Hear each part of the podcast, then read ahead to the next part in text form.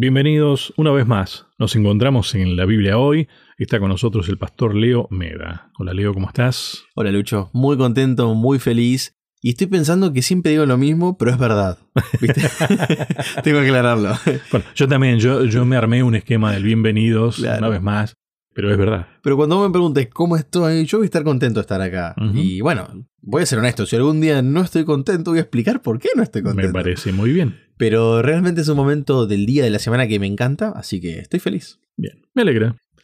Siempre es importante crear buenos climas, ¿no? Estoy de acuerdo. Es muy importante eso. Tema de esta semana.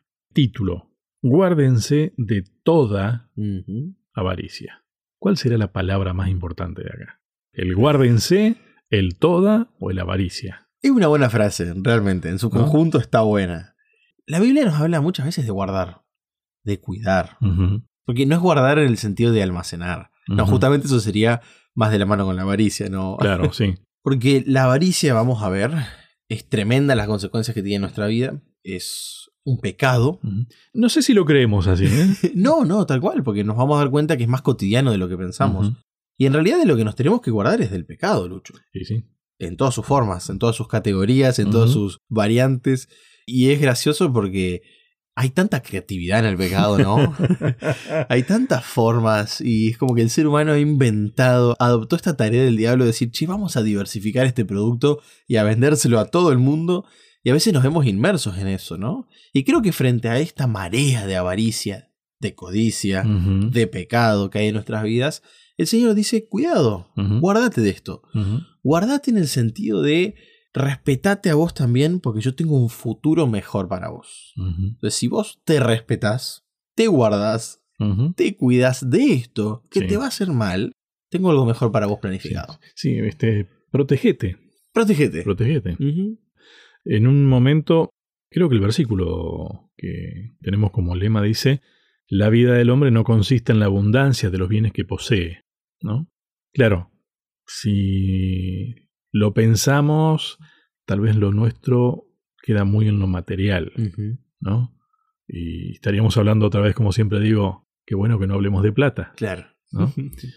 Pero, no sé, los dones que Dios me da, mis capacidades y demás, son bienes. sí. Que no son materiales, pero son valiosos. La capacidad de pensar, Claro. ¿No? Y decime si a veces no te pones qué orgulloso que estoy de mí mismo, de cómo pienso o de cómo hago esto. Qué rica que me sale la comida. Me alegra que te salga rico, ¿no? Sí, pero me sale más rico que cualquiera, A mí me sale esta torta mejor que a fulano. ¿no?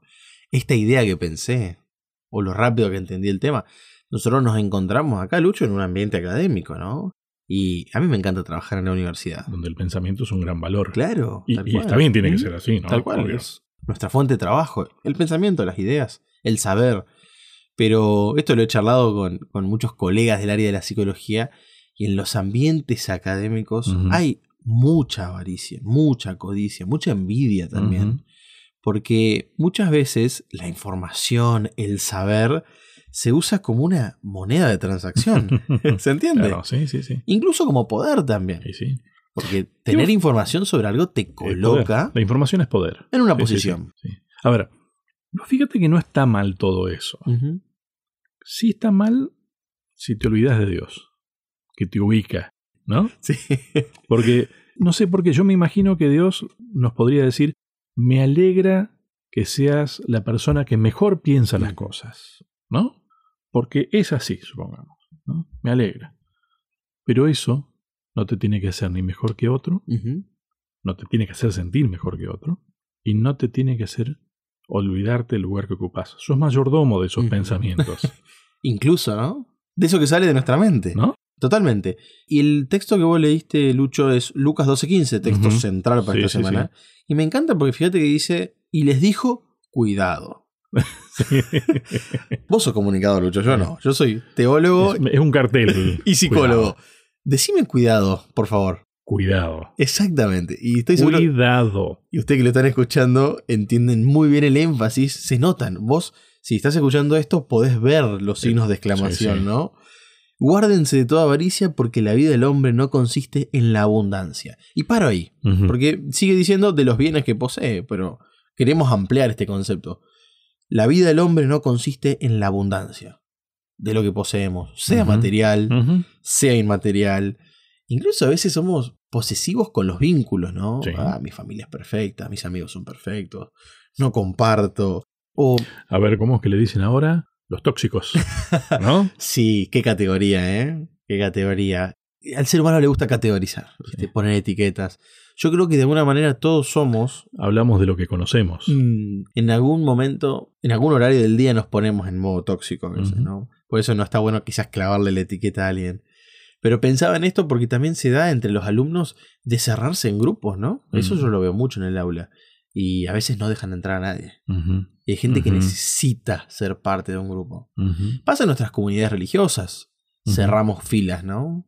Y ya nadie puede entrar. Nos impermeabilizamos. ¿Lo dije bien? Y pensaba en esto porque incluso ahí también podemos ser avaros, codiciosos. Es decir, que nadie toque nada mío. Y sería un problema también. Por eso hay que tener, como vos bien dijiste, cuidado. Estamos hablando del orgullo, ¿no? Totalmente. Si lo tenemos que decir en una palabra, es eso. El orgullo. ¿Y quién puede decir que nunca fue orgulloso en algún momento de su vida? ¿Puedo hacer un chiste? Dale. Yo. Con total ironía. Con total humildad lo claro, digo. con total humildad. Incluso eso sería orgulloso, ¿no? ¿No? Decir, yo nunca fui orgulloso. Wow. Tal cual. Gracias, Señor, porque no soy como. Como el que ¿no? tengo al lado. Quiero leer una pregunta que dice acá la lección. La codicia, a la altura de la extorsión, la idolatría, la fornicación y el adulterio. Es una mi- En el mismo pregunta. plano. En el mismo Claro. plano. Abre el signo de pregunta y dice, la codicia, la extorsión, la idolatría, la fornicación y el adulterio. Hmm. Pensaba en esta pregunta y se me vino una palabra a la cabeza. Alienación. ¿sí? Mm. No vamos a hablar de teoría marxista, por Mm, favor, no se no, no, preocupen. no. no estamos pensando en el capital, sino que estamos pensando en que el pecado nos desfigura. Fuerte, ¿no? La Sí. desfiguración. Es decir, Eh, a ver, ya no nos vemos igual. estaba pensando, dejamos de estar creados a la imagen y semejanza. Totalmente, ¿no? Y nosotros necesitamos reflejar la imagen de Dios. Y no estoy diciendo como un, una obligación en el sentido de. Viste que no es lindo cuando te obligan a hacer algo. Sí, no, no, no. No, pero perdóname, necesitamos Sí, claro. una necesidad. Sí, sí, fisiológica, biológica, psicológica, social, vos y yo, todas las áreas de nuestra vida, necesitamos empezar a restaurar esa imagen de Dios en nuestras vidas. Y yo creo que por eso, Lucho, en esta semana vamos a estudiar este tema, la avaricia. Vos sabés que cuando veía esta parte, justamente, ahora, vos fíjate que todo esto está dentro del decálogo, básicamente. ¿no? Sí, claro. Y- Los diez mandamientos. Y yo decía, pero en realidad es como que a nosotros nos cuesta decir, nada, pero ¿valen todo lo mismo? Mm. Bueno, sí, son diferentes cosas, pero... Y vos fíjate que el decálogo empieza hablando de que yo soy Jehová, tu Dios. No tendrás dioses ajenos. Delante de mí. Se habla de no tomar el nombre de Dios en vano también, ¿no? Claro, tal cual. No hacerse imágenes. Y de- decime, si todo esto no es tomar el nombre de Dios en vano, Sí. Esas, esas imágenes también. ¿no? ¿En qué sentido? Incluso no imágenes, no estatuas. No, no, no. no. Pero en nuestra mente Es que poner. empieza por acá. Claro. Lo vamos a ver. me Primero lo imaginaste. Sí, sí. Después lo materializamos muchas veces. Claro. Pero todo empieza en nuestra cabeza. Wow. Y en algún momento vamos a ver dónde empezó la avaricia también. Porque empezó en una cabeza. Ocurrió en una mente. Y después se transformó en saco a Dios de ese lugar preeminente en mi vida y me pongo a mí mismo ahí. A mis deseos, a mis necesidades. Definitivamente tiene que ver con el orgullo. Estás hablando de cualquiera de nosotros, entonces. ¿Sabes por qué, Lucho? Porque alguien imprimió su imagen en nosotros. Mm. Cuando nosotros decidimos rechazar la imagen de Dios, alguien dijo, ah, capaz que puedo ocupar ese lugar. Y como si fuéramos un producto industrial, nos sacó todos cortados con la misma tijera. Pero no es el fin, no es no, que no, no hay esperanza. claro. Porque si no, ¿para qué estaríamos en este programa? No, Lucho? no, totalmente, totalmente. Bien, hablando un poco acerca de, de esto del orgullo que mencionabas recién, ¿no? Encontré una frase en nuestro material de estudio que la verdad que me impactó. No sé si la medimos muchas veces de esta manera. ¿Viste cuando hay cosas que vos tal vez las decís? Mm. Sí, esto. No, pero vos fíjate que esto es así. Pero no sé si lo creemos. Pero a mí me pegó fuerte esta frase porque digo, dice esto, la guerra contra nosotros mismos es la batalla más grande que jamás se haya reñido. Tremendo. Frase de, de Elena de White, ¿no? Es fuerte, ¿no? Sí, porque ¿sabes qué pasa, Lucho? Nos transforma en un campo de batalla. Sí. Y yo no sé, pero me parece que en las batallas pasan cosas feas. Yo no estuve en ninguna guerra, ¿eh? No, Tengo no. 27 años, pero mi abuela, después de enviudar, Mm. después de unos cuantos años, se volvió a casar con Alejandro Stimbler, Mm, yugoslavo. mm, Había participado en la Segunda Guerra Mundial. Hoy ese país creo que es Serbia y Montenegro. Pasó por varios nombres. sí, sí, sí, sí. Fíjense que la guerra incluso cambia nombres de países, porque transforma. ¿no es cierto? A veces lo que es deja de ser y aparecen nuevos nombres, nuevas identidades. Y nuestra vida es un campo de batalla, porque hay seres reales, Lucho, porque a veces nosotros decimos seres y sería como algo etéreo que no existe o que está flotando en algún lado. No, estamos hablando de personas con nombre, con historia. Que quieren tener el dominio de nuestra vida. Y hay un uno en especial que quiere hacerlo por la fuerza y hay otro que te hace una invitación. Entonces fíjate que la batalla tiene que ver con nuestra vida. Pero vos fíjate que los que guerrean en eso, según esta expresión, somos nosotros mismos contra nosotros mismos. Participamos. Totalmente. Mirado desde otro lugar, al fin y al cabo, la responsabilidad y la decisión es nuestra. 100%, claro. Por más que estén peleando por mí, Sí, sí. la decisión es mía, Es que quieren eso, tu decisión, Lucho. ¿no? Quieren nuestra voluntad. Y si yo me pongo en el lugar de decidir por sobre otro, ese orgullo ya me hizo decidir dónde estoy. Tal cual. Y no por un buen camino. ¿no? Por eso me pareció muy interesante el título que planteaba la lección para este tema, El pecado original definitivo. y me llamó poderosamente Sí, sí, la atención, porque sí. cuando los que hemos estudiado un poco de religión escuchamos el término pecado original, es la concepción católica del pecado transmisible de generación en generación. Entonces, por el hecho de haber nacido en la raza Claro. humana, Claro. ya somos, eh, hemos salido beneficiados de la muerte. Tenemos que morir porque naciste en este mundo y sos un Claro. pecador. Nosotros en la Biblia... Es una de las tantas tantos intentos por explicarlo. a esto, ¿no? Exactamente. Nosotros en la Biblia no creemos, según lo, lo que hemos estudiado en la Biblia, los adventistas no creemos en ese tipo de pecado. Sí creemos que hay una tendencia, ¿no es cierto? Heredada y cultivada, diría Elena de White, que a nosotros muchas veces nos lleva a pecar. Pero si hay alguien que pecó es por sus propias decisiones. Porque fíjate que Dios no puede culpabilizar a alguien por algo que no decidió. Claro. Y con vos charlábamos fuera del aire mucho sobre la libertad, ¿no? Y fíjate que en esa libertad es que Satanás decide pecar. ¿Puedo leer unos versículos? Sí, sí, sí. Isaías 14, 12 al 14, tremendos textos, porque ahí nos cuenta la experiencia de Satanás cuando pecó, la primera vez. Y más que original, yo diría el primer pecado, ¿no? Que ocurre ¿dónde? En el cielo. Isaías 14, 12. ¿Cómo caíste del cielo, oh lucero, hijo de la mañana? Cortado fuiste por tierra, tú que debilitabas a las naciones. Tú que decías en tu corazón, subiré al cielo en lo alto, junto a las estrellas de Dios. Levantaré mi trono, y en el monte del testimonio me sentaré, a los lados del norte. Sobre las alturas de las nubes subiré, y seré semejante al Altísimo. Es sorprendente este texto, Lucho, porque dice lo siguiente, ¿no? Subiré al cielo. ¿Sabes dónde vivía Lucifer? Mm. En el cielo. ¿Sabes a quién veía todas las mañanas? Y todas las tardes y toda la- todo el día, ¿no? A Jesús. Estaba al lado del Altísimo. Sí. Pero en algún punto, estar en lo más alto del universo, encima se nos dice que era el más hermoso, probablemente el más fuerte, quizás el más sabio, director del coro de ángeles, el que tenía el lugar más preponderante de la creación, dijo que no era suficiente. Pero fue una decisión que tomó. Suya. Y vos fíjate que una decisión. A ver, a- acá tenemos que entrar al tema de. También podríamos llegar a jugar un poco con la definición de pecado, si vamos al caso, ¿no? Eh, nosotros llamamos muchas veces pecado a la acción en sí, Claro. ¿no? Pero en realidad primero lo procesaste, lo Mm. pensaste, lo diste vuelta, te lo imaginaste, no sé. Sí, ¿Entendés? algo más coloquial. Lo amasaste Claro. hasta que se integró. Sí.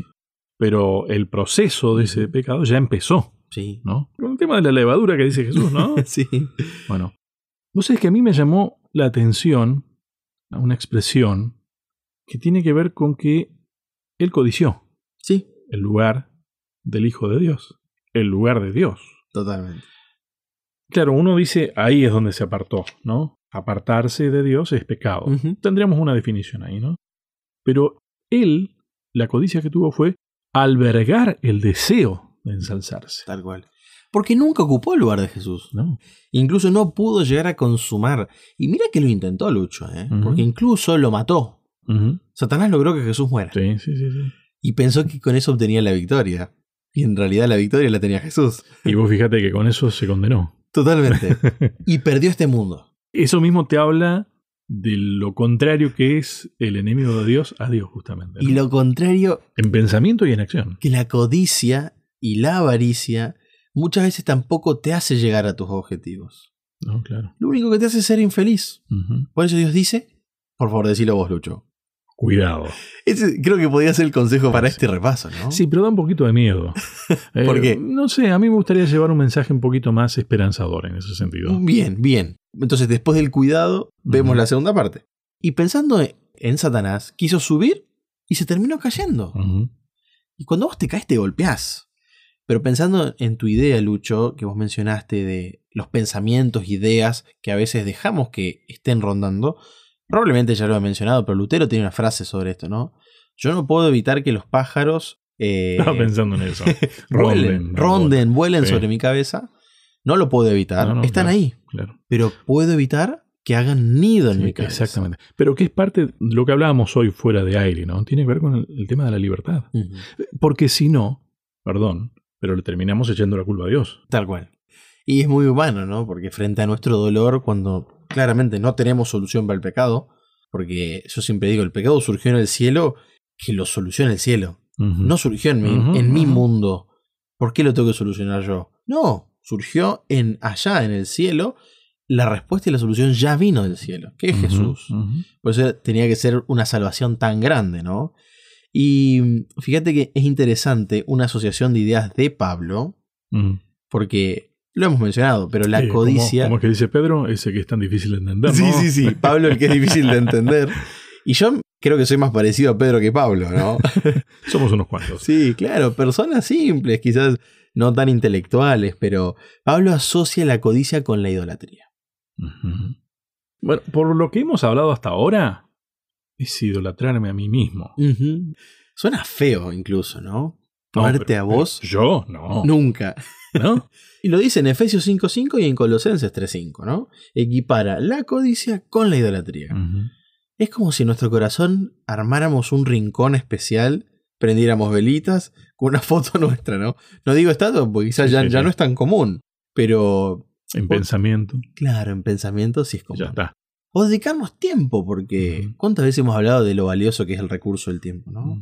Bueno, pero vos fíjate que ahí entramos en discusión de vuelta, algo que habíamos mencionado brevemente, el tema del uso de la libertad. Ujú. ¿Está mal dedicarme tiempo a mí? No está mal. El tema es que si esa dedicación de tiempo a mí lo saca a Dios de lado, termino estando apartado de Dios, o sea, es pecado. Totalmente. Tiene que ver con un- una cuestión de prioridades. Cuando yo pongo a Dios en primer lugar, va a ser muy difícil que me deje de lado a mí mismo. Porque Es que Dios mismo te dice que no lo hagas. Claro. Incluso la Biblia te explica, la medida de amor al prójimo es tu propio amor. Fíjate que el amor al prójimo es una forma de amar a Dios, te diría, ¿no? Claro, los mandamientos son horizontales y son verticales. Tenemos cuatro mandamientos que son verticales, en el sentido no de verticalismo, ¿no? Sino de que nos conectan con Dios. Y tenemos los otros seis mandamientos que son horizontales porque me enseñan a relacionarme con mis padres y con todos los demás. Fíjate que no, no se puede separar uno del otro, me parece a mí, ¿no? No, claramente. Porque somos imagen y semejanza. Aunque muy distorsionados. Sí, sí. Es que ahí tiene lógica, digamos, de que comience en el decálogo hablando de yo soy, Jehová tu Dios. ¿no? Y, Y- no te hagas imagen, no esto, no aquello, ¿no? Tal cual. Y un- yendo un poquito más profundo, cuando habla del sábado, habla de la creación. Siempre nos remonta hacia ese origen, ¿no? ¿Por qué queremos tanto a aquellos, y no quiero decir padres, porque quizás alguno de los que nos está escuchando no fue criado por sus progenitores? Aunque padre es la figura paterna, madre es la figura materna, ¿no? ¿Por qué los queremos tanto? Porque se remonta a nuestros orígenes, a nuestra identidad, Claro, a lo que soy, aunque hay cosas buenas y hay cosas malas. por supuesto. Porque me da una explicación, Lucho, de dónde vengo, y saber de dónde vengo me explica hacia dónde voy también. Pero Eh, eso no es identidad, en parte. Satanás empezó a perder su identidad. Vos fíjate que el, el único ser, la única persona que no tiene problemas de identidad es Dios. Totalmente. Porque Él es el único que puede decir, yo soy, yo soy. Y yo soy el que soy, ¿eh? ¿no? Y es fantástico. Y creo que se nos está terminando el Sí. tiempo, pero te voy a comentar algo a la vuelta sobre ese texto que vos acabas de mencionar. Pero dije un error, no era Satanás, era Lucifer el que empezó a perder la Biblia hoy, y se transformó Pensando en un poco en esto del...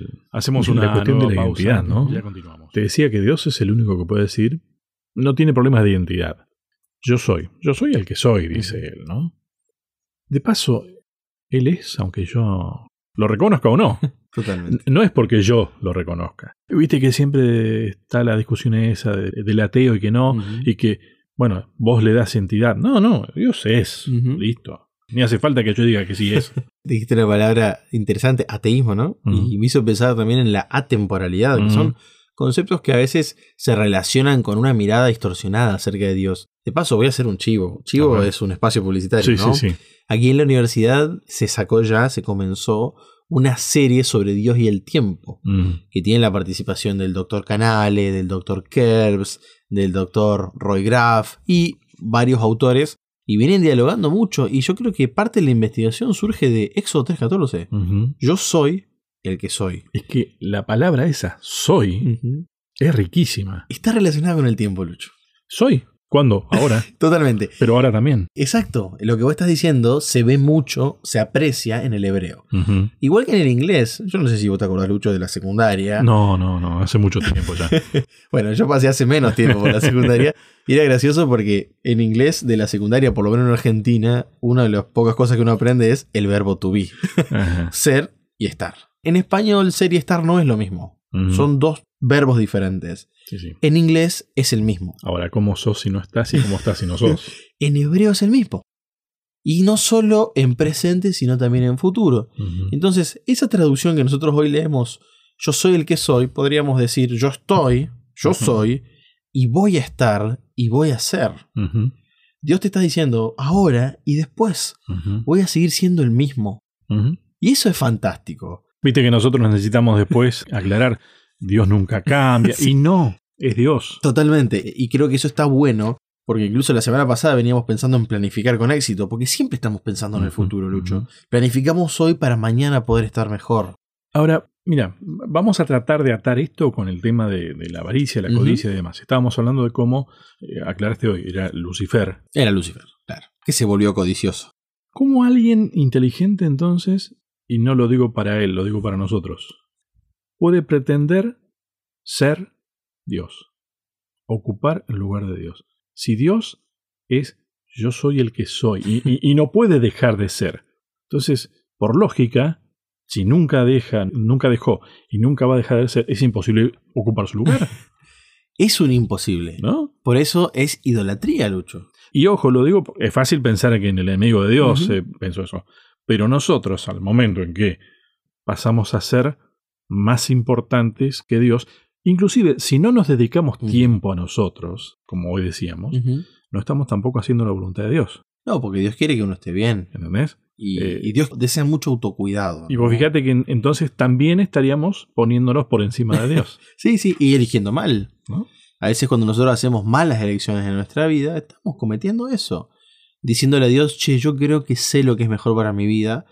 Leo, me parece que mi plan es mejor que el plan que Dios tiene para, para mí.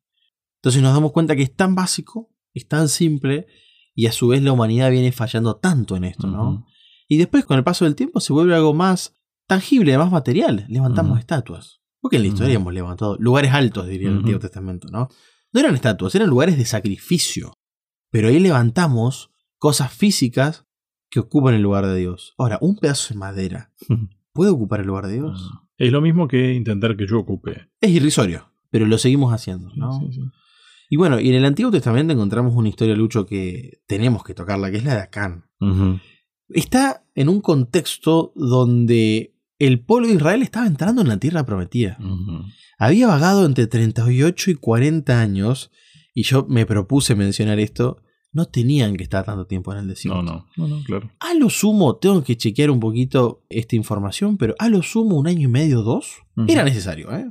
Porque de la salida de Egipto al Sinaí había unos tres meses. Después del Sinaí hasta tal lugar había otros tantos meses. Quizás no era tiempo geográfico, es decir, no había tanta distancia. Pero Dios quería pasar un tiempito con su pueblo en el desierto para que aprendan a depender de él. Un año y medio o dos era lo que Dios tenía planificado. El pueblo lo transformó en 40 años. En ese contexto nos encontramos. Pasamos el Jordán y encontramos Jericó. Decime si no es lo mismo que estamos pasando ahora. Sí. El plan de Dios era que aprendamos a estar con Él. Cuando creó al ser humano, el ser humano no es que, me parece a mí, no es que nació ya con la sabiduría de estar con Dios. Estaba aprendiendo a estar con. Dios. A ver, si nunca había estado con Dios, ¿cómo vas a aprender a estar con Él? Tal cual. Pero el plan de Dios era que la escuela sea ahí el, el Edén, ¿no? Elegimos mal y bueno, estamos en estos 40 años de desierto. Que vienen durando unos cuantos milenios Sí. aquí en la Tierra. Ojo, no quiero que nos pongamos a sacar cuentas porque no ese es el objetivo. No, no, estamos de acuerdo. Sin dudas el tiempo para Dios es diferente para nosotros. A Dios no lo cruza el tiempo porque No. Él es. Sí, sí. Y no está limitado por un reloj. A nosotros sí se nos acaba el reloj. Pero Dios dice, te puedo agregar más tiempo. Y el tiempo de la eternidad. ¿no? Eso también es fantástico. Y vos fíjate que ahí vamos a estar sin el tiempo. Y lo que es lindo, Lucho, es que siempre Dios te pide que vos seas fiel. Nada más. Es decir, dame exclusividad en tu corazón. Y fíjate, cuando vos le das exclusividad a Dios, ni siquiera es que no hay tiempo para vos, como lo venimos charlando. No hay tiempo para tus seres queridos. Es algo bien racional. Pablo lo va a decir, el culto racional, ¿no es cierto? No es algo impulsivo. Es más racional inclusive. Totalmente. Es premeditado, es pensado. Es más sano. Es más sano. Y en este caso les había pedido que al conquistar Jericó, es decir, cuando caminaran esas vueltas alrededor de la ciudad como loquitos, gritando, tocando los cuernos, y se cayeron las murallas más Sí, altas que sí, había en sí, la zona, que no tomaran para ellos riquezas. ¿Sabes qué tenían que hacer? Es que tenían que desperdiciar el oro y la plata, Lucho. No. La tenían que traer al culto de Dios, a la casa de Dios, al santuario. Tenían que usar el oro. ¿Para qué? Para dar tributo a Dios. Yo no sé si vos recordás, Lucho, pero ¿qué le quería dar Dios? La tierra entera. Dios le quería regalar todas las riquezas de Canaán, tierra donde fluye leche y miel. Le dijo, en la primer conquista nomás, dame a mí, para mi culto, para mi santuario. Es que tiene que ver con aprender a estar conmigo. Perdón, pero ¿para qué queremos esta vida? Es para eso. Para aprender a estar con Dios. Sería sabio, ¿no? Ujú, 100%. Con el que vamos a pasar la eternidad. Y en ese caso nos encontramos con un señor, Acán, que tomó para sí. Y fíjate que la decisión de una persona empezó a traer desgracia en el pueblo. La siguiente guerra la perdieron. Una guerra chica, pequeña, L. pero en los corazones de los israelitas no era pequeño. Era Dios me acompañó y Dios ya no me está acompañando. ¿Sabes cómo se asustaron? Es que en realidad eso es tener noción de la lo que es la verdadera guerra, De la presencia de Dios. ¿no? Es una de las dimensiones de este gran conflicto, ¿no? Totalmente. Estar con Dios o no estar con Dios. Así Tal cual, simple. muy claro. Y en este caso, lo que fue necesario era que ellos entendieran que el Señor quería utilizar estas grandes victorias como una manera de saber y demostrar a las naciones vecinas su poder y su obra en su propio pueblo. Es decir, que Israel perdiera la siguiente batalla era malo incluso para los vecinos. ¿Me explico? Sí. Ahora, vos fíjate que uno lo mira así. A ver, no, no es un ejercicio muy grato esto, pero uno se pone a pensar, ¿eh? pero ¿y Dios si hubiera hecho tal cosa? Fíjate, es como que juzgarlo a Dios, ¿no? Pero uno lo juzgaría a Dios y Ujú. dice, pero la verdad que fue demasiado duro con, con Acán, si vamos al caso. Pero Acán no se arrepintió, solamente confesó. ¿no? Teniendo eso, bueno, ya está, claro, no, fue justo Dios entonces. Ahora, ¿por qué los demás tenían que estar pagando la- los platos rotos entonces, no? Y vos fíjate que en realidad tenemos que justamente dimensionar que estamos en medio de un gran conflicto y vuelvo a rescatar la idea de aprender. Si Dios hubiera dejado pasar eso, era un manto nada más, ¿entendés? No hubieran entendido nada no era un manto nada más. Es estar con Dios o no estar con Dios. Es dejarlo a Dios estar con nosotros o dejar que Dios no esté con nosotros. Tal cual. Echarlo, ¿no? Que- decime si no es lo único que podemos decidir. Y es irónico estar en el pueblo de Dios sin Dios. Pero eso es importante, entender que no hay decisiones pequeñas. Son decisiones. Y una decisión me puede llevar a otra. Y sigo con este planteo. Dios podría haber dicho, y bueno, decisión tomada, se alejaron. Si yo este, no hago algo, esto va a crecer, va a seguir así. Podría haber terminado ahí la historia también, ¿no? Y sin embargo, trató de así, al igual que lo hace hoy día. Me encuentra donde está y trata de educarme para estar mejor. Porque Dios tiene pensamientos de prosperidad para nosotros. Más altas, ¿no? ¿No? Dios me encuentra dónde estoy, me encuentra cómo estoy, pero no me deja como estoy. Dios nos presta sus ojos para que podamos mirar como Él quiere que veamos. Y yo creo que eso tiene que ver con esto. Lo que Dios pretende es que nosotros podamos ver las cosas como Él las mira. Parte de la solución a todas estas situaciones, ¿no? Si dejamos que Dios, si tomamos los ojos de Dios, quiero decir, ¿no? No vamos a ser codiciosos, no nos vamos a mirar solo a nosotros mismos, no vamos a pretender ocupar el lugar de Dios, lo vamos a ver a Dios tal cual es. Como Dios en nuestras vidas. Y pensando en eso tenemos dos ejemplos muy humanos. Y digo humanos en el... porque ser humano tiene cosas muy buenas. Pues somos imagen y semejanza de Dios, ¿no? A ver, todo lo bueno viene de Dios. Lo, lo poco o lo mucho bueno que tengamos Viene de viene de Dios. Pero tristemente cuando decimos humanidad también nos referimos a muchas desgracias, Oh, ¿no? por supuesto. A muchas malas decisiones. Y en malas decisiones tenemos a Judas, Uh, uno de los discípulos, de los discípulos cercanos de Jesús, el único el cual vino por su propia cuenta, ¿no? Eh, el cual Jesús no eligió. No.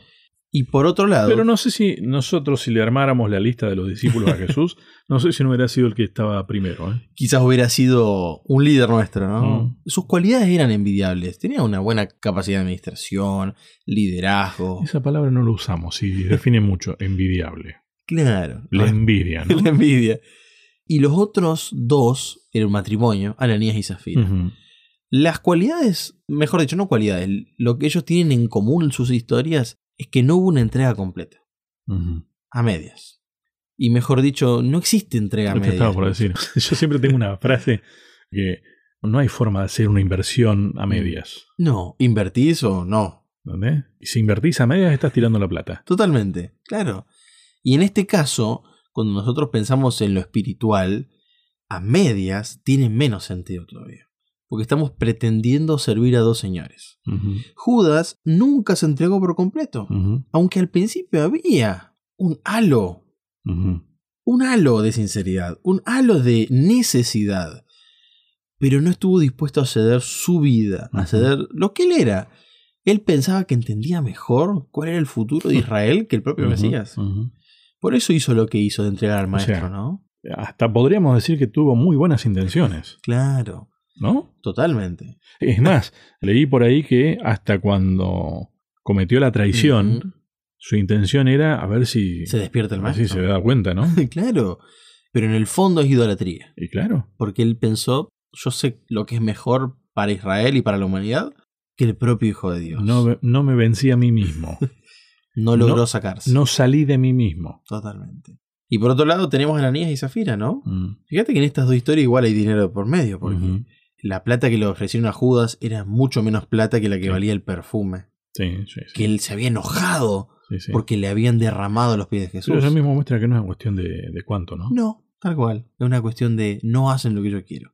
Y en Ananías y Zafira, a ellos tampoco nadie les había pedido dinero. Pero empezaron a ver cómo los demás daban desinteresadamente y dijeron, nosotros queremos ser parte de esto. Y no había necesidad entre el pueblo, porque todos ver. estaban siendo tan generosos. Vos fíjate que esa historia hasta ahí, decís, qué historia de evangelización exitosa. Claro, porque Pedro, ¿no? Nuestro Pedro pescador, predica, se transforman miles de personas, entre ellos Ananías y Zafira, ahí en los primeros capítulos de Hechos. Y claro, una iglesia reavivada, espiritual, que entrega desinteresadamente. Y ellos ven esto, vamos a entregar. Pero en el camino de dar lo que habían prometido, deciden guardarse un poco, ¿no? Otra vez la historia, Lucho, la entrega no fue completa. Y vos fíjate que no tiene que ver con la entrega, la cantidad que entregaron. Porque si ellos hubieran dicho, voy a vender las cosas y voy a entregar una parte, no está mal tampoco. Si hubiera sido ese el arreglo desde el comienzo, ¿No? estaría perfecto. Pero ellos se boicotearon a ellos mismos. Sí, sí, y es triste, porque con estas similitudes, Judas, Ananías y Zafira terminaron perdiendo sus propias vidas. Por intentar engañar a Dios, es decir, decirle a Dios que ellos saben lo que es mejor, perdieron su propia vida, lo más valioso que tenemos. En realidad no sé si intentar engañar a Dios. Intentar decirle a Dios lo que tiene que hacer. Sí, no se puede engañar a Dios. Tampoco le puedo decir lo que tiene que hacer. Es un sinsentido. Pero lo intentaron. Y ahí está la nota, ¿no? Y vos fíjate que ese es el hilo conductor de todo esto de la codicia, la avaricia, de albergar ese deseo de ensalzarse. Yo sé que no te gustó, pero lo tengo que volver a repetir. Cuidado. Cuidado con eso, ¿no? Con ver qué estamos guardando en nuestro corazón, porque nos puede llevar a tomar decisiones que son decisiones importantes. Y quiero aprovechar a leer un texto, 1 Corintios 10:13, porque no todo tiene que ser tenebroso, No, no. peligroso. A mí me gustaría que, por lo menos al cierre, logremos hablar a ver cómo es el antídoto. de esto, ¿no? Exacto. Bueno, este es eh, quizás el comienzo del antídoto, ¿no? 1 Corintios 10:13.